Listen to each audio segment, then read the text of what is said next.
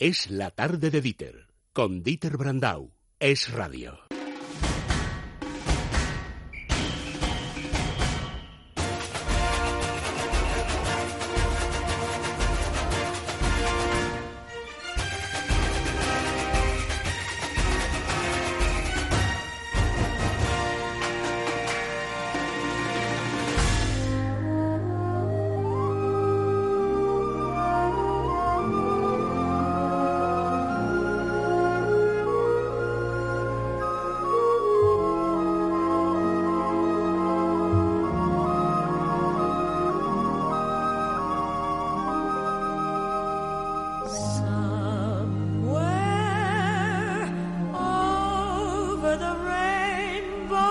Don Andrés Arconada, buenas tardes. Muy buenas. Ahora vamos con Judy Garland, con el Mago de Oz, pero ya lo dijimos el lunes.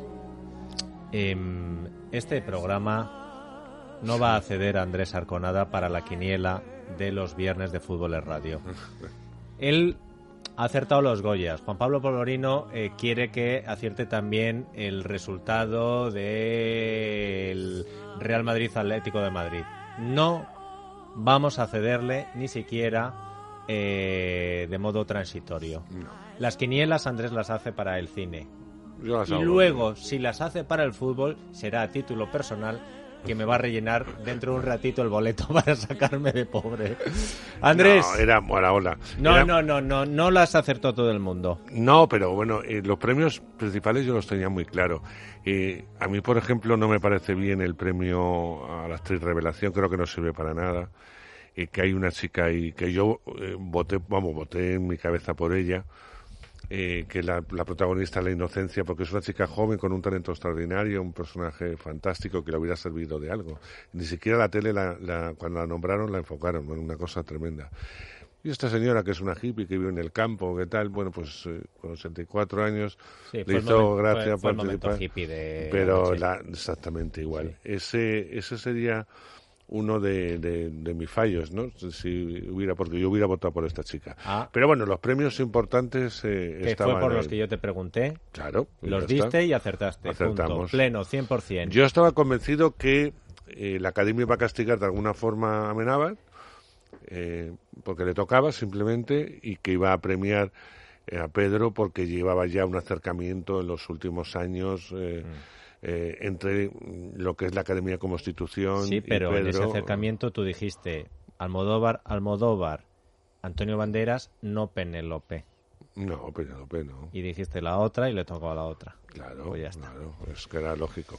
Bueno, pues vamos al cine. Eh, los Oscar vienen la semana que viene. Eso. Vienen la semana que viene. ¿Y quién se va a llevar el Oscar Mejor Protagonista Femenina?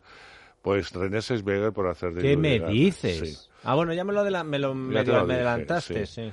Em, tiene todas las características, yo creo que no es la mejor interpretación, pero tiene todas las características para que le den el premio. Primero se caracteriza. ¿Ha tenido que mutar mucho físicamente? No, eh, con el pelo de los últimos años de Judy Garland y tal, no, no.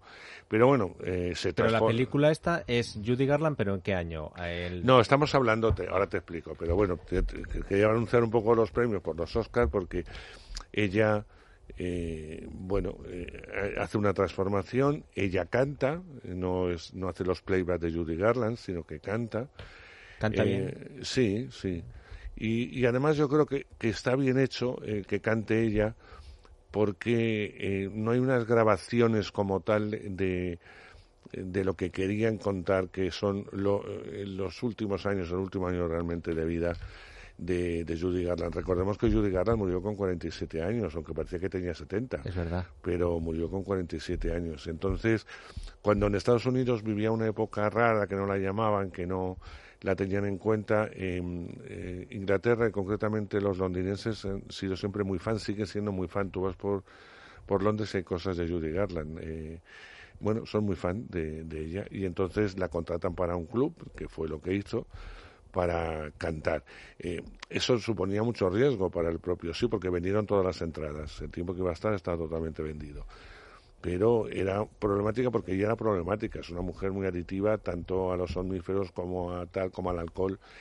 Y, evidentemente, eh, según la pillabas, pues así podía, podía mm, hacer una función como, como un torero, podía hacer una función extraordinaria o podía hacer un auténtico desastre que la segunda canción se caía o se iba. Entonces era un poco a ver qué pasaba. Y eso es lo que refleja la película. Es verdad que hay un par de, de flashback, em, pues cuando rodaba em, El Mago de Oz, en donde eh, sus encuentros con Louis B. Mayer, que era el dueño de la Metro Golden Mayer, las cosas que le dice, y cómo eh, el rodaje que fue tan duro para ella y tal, ahí fue donde la empezaron a acostumbrar a todo tipo de, de barbitúricos, eh, para primero para que aguantase las 18 y 19 horas o estar sin dormir eh, para hacer la peli y luego para que pudiera descansar soníferos. Ahí empieza su, eh, su calvario, luego tuvo una vida personal bastante desastrosa. Y eso sí está bien reflejado en la película. Pero a la película lo que le interesa es ese último tiempo y es todo, no es un buen guion porque no lo es, Ah, ¿no? pero es verdad que ella eh, está muy por encima de, de la película, yo tengo que reconocerlo, está muy por Cuando ha encima. estado mal René Zellweger, tú lo has Claro, dicho. pero cuando en esta está, bien, Está muy bien, está por encima de la película, eh, hace una interpretación. pero tú recomendarías a la gente que vaya a ver esta peli, porque en Londres les em- Sí, yo no empiponará, sé, pero- no sé qué éxito puede tener en España, eh, quién reconoce o no a Judy Garland, independientemente de los que amamos el musical y, a- y el cine y tal, porque nos ha brindado oportunidades maravillosas esta mujer. Pero claro, eh, ya entras de alguna forma, eh, tienes que saber quién eras, si no, pues te puede parecer una historia. Es verdad que hay un momento muy emocionante, que es el final, cuando canta Over the Rainbow casi sin voz, y que fue algo real, y, y que el público eh, la canta con ella, ¿no? Para ayudarla, y es muy emotivo. Ese final es muy, muy, muy emotivo, porque fue una de las últimas actuaciones. Así que bueno, la película se ve bien, porque tampoco dura mucho, y se ve bien. Pero Mm, antes de, de ponerle nota, escuchemos. Siento llegar tarde. Señora Garland, Ah, por favor, llámeme Judy. disculpe, su suite ha sido liberada. ¿Liberada? ¿Y a dónde se ha ido? Tenía deudas en su cuenta. bueno, Un cinco. ahí estaba ella, ¿eh? Sí. O sea, ella cantando. Mm, Sí, un 5. Un 5. Unos cinquitos. Aprobado. Si a Aprobado. usted le motiva la película porque a usted le ha gustado Judy Garland, porque tiene interés o porque este tipo de biopics Sí, sí. les encantan, pues vaya a verla. Si no, no gaste el Mm, sí, dinero. no, no. Un 5 le pone Arconada, pero eso sí, a René Weber le ha dado ya el Oscar. Sí. Anótenlo, porque luego le preguntaré también por los otros resultados. Eh, la siguiente. Adu. Adu es una película que me ha gustado mucho. Mucho, mucho, mucho, mucho. Yo no iba con muchas ganas eh, a verla. ¿Por qué? Eh, pues que no iba con, con ganas, porque sabía que era de migrantes y tal, y dije, puf, eh, pues no. Son tres historias realmente que van a, a concluir en un, en, en un mismo sitio que es España, pero, eh, pero las historias a desarrollar son realmente estupendas y están muy bien contadas, sobre todo la del niño, la de que así se llama la película. Por un lado tenemos a un niño senegalés, un niño eh, pobre, un niño que, que vive como sea y que es testigo, junto con su hermana, de un asesinato por parte de piratas eh, furtivos de un elefante, algo que está prohibido, en una reserva en la que hay una ONG española en la que trabaja Luis Tosar, que es otra de, eh, de las historias. Entonces, bueno, este niño va a ser perseguido, le, le pueden matar en cualquier momento y, y junto con su hermana, porque a la madre la matan, eh, va a tener que huir a, a otro país. O sea, Esta la- es una película española. Sí, sí, es la odisea de este, de este niño, pues eh, intentando, eh, intentando llegar al país, porque además esta historia que podría haber sido real, que también se cuenta en un momento dado, eh, ocurre realmente de una historia de un niño que llegó a, más fue a nuestras fronteras, que llegó a nuestras fronteras eh, y enseguida la policía se dio cuenta que la mujer que lo traía no era su madre, porque la llamaba señora no sé qué. Y entonces se dieron cuenta porque lo que era pasar por Europa para venderle eh, para venderle eh, al peso, es decir, troceado para como traficante de órganos y tal. Y en la película se apunta un poco también ese problema. Por otro lado, lo que te decía Luis Tosar, se va a encontrar, el personaje de Luis Tosar se va a encontrar con su hija, Ana Castillo, magnífica, una hija bastante desperdigada que no ha tenido mucho mucho contacto y, que se va a encontrar con una realidad bastante cruel, no solamente la de los elefantes, sino toda la parte que se desarrolla es una peli dura, en Marruecos, muy dura. Y luego tenemos la parte de Melilla, que nos van a contar, pues no solamente los asaltos a, la valla, sino como de alguna forma a veces se implica a la Guardia Civil eh, con pocos medios y, y, que no pueden hacer mucho más de lo que de lo que hacen si encima eh, todo el mundo se echa encima porque hay un, accidente en el que cae uno de los asaltantes y muere eh, y se ve implicada la Guardia Civil, pues es, también complicado. En fin, en, en ese en ese baremo nos movemos, en una historia dura, como tú dices, emotiva en otros momentos, que no carga las, las, las tintas para la la lágrima pero que es una película que se queda en las retinas. Antes de darle nota, escuchemos a Du. Mozambique a trabajar en un parque natural. Aprovecha este viaje para cambiar. ¿No íbamos a ser amigos? Bueno, eso es lo que hacen los amigos. ¿Qué nota le damos a Adu? Un 7. Bueno, ¿y algún estreno más? Pues mira, por un lado, malo que quieras No me interesa demasiado Underwater este.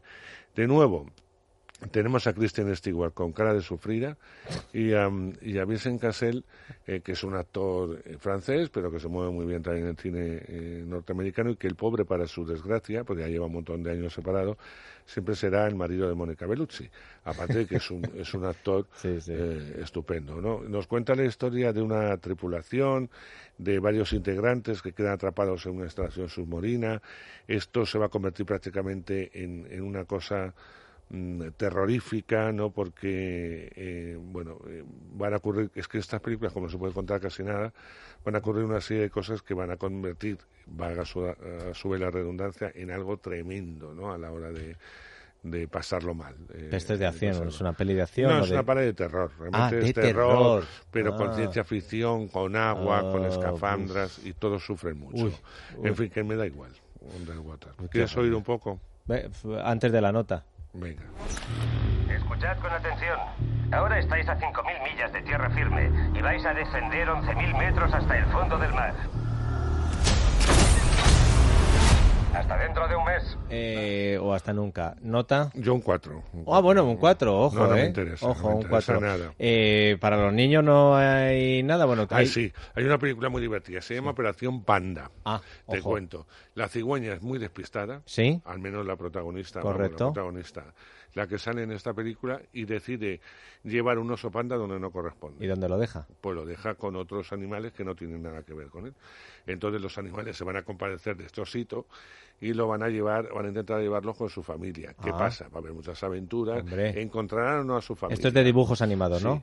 Pues bueno, yo creo que es una película infantil, Sí. una película que los niños la van a disfrutar Sí. y, y de eso se trata, que los más pequeños disfruten. Eh, se llama Operación Panda. Atención, a Operación Panda le ponemos un 6. Un 6. Un 6. Para los niños, Operación Panda. Para los claustrofóbicos, no ir a ver Underwater. Eh, a Du, la española, le ha puesto un 7. Y a Judy Garland, un 5. Sí. Andrés Arconada, llevamos 17 días de gobierno de Pedro Sánchez y Pablo Iglesias.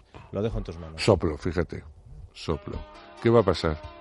Se reúne con este señor también, el, el líder de la democracia, como le llamo yo, al catalán. Eh, ¿Qué van a comentar? ¿Qué van a decir? Tenemos lo de, lo de Venezuela. Ahí está también, ¿eh? Que ahora se ha hecho amigo de los otros. Bueno, eh, estamos en tal lío que yo la única forma que tengo de desenredarme, lo estáis adivinando. ¿Por qué? Porque estáis haciendo lo mismo que yo, escuchando de lunes a viernes a las 4 de la tarde en punto el que, la tarde de Dieter, ¿dónde? En el radio. Repite, ¿qué es lo que hay que hacer todos los días? Escuchar la tarde de Dieter. Y ahora tú y yo hacemos la quiniela.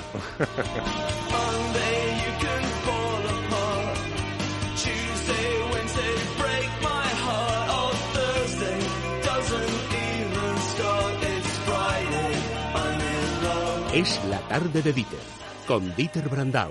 Es radio.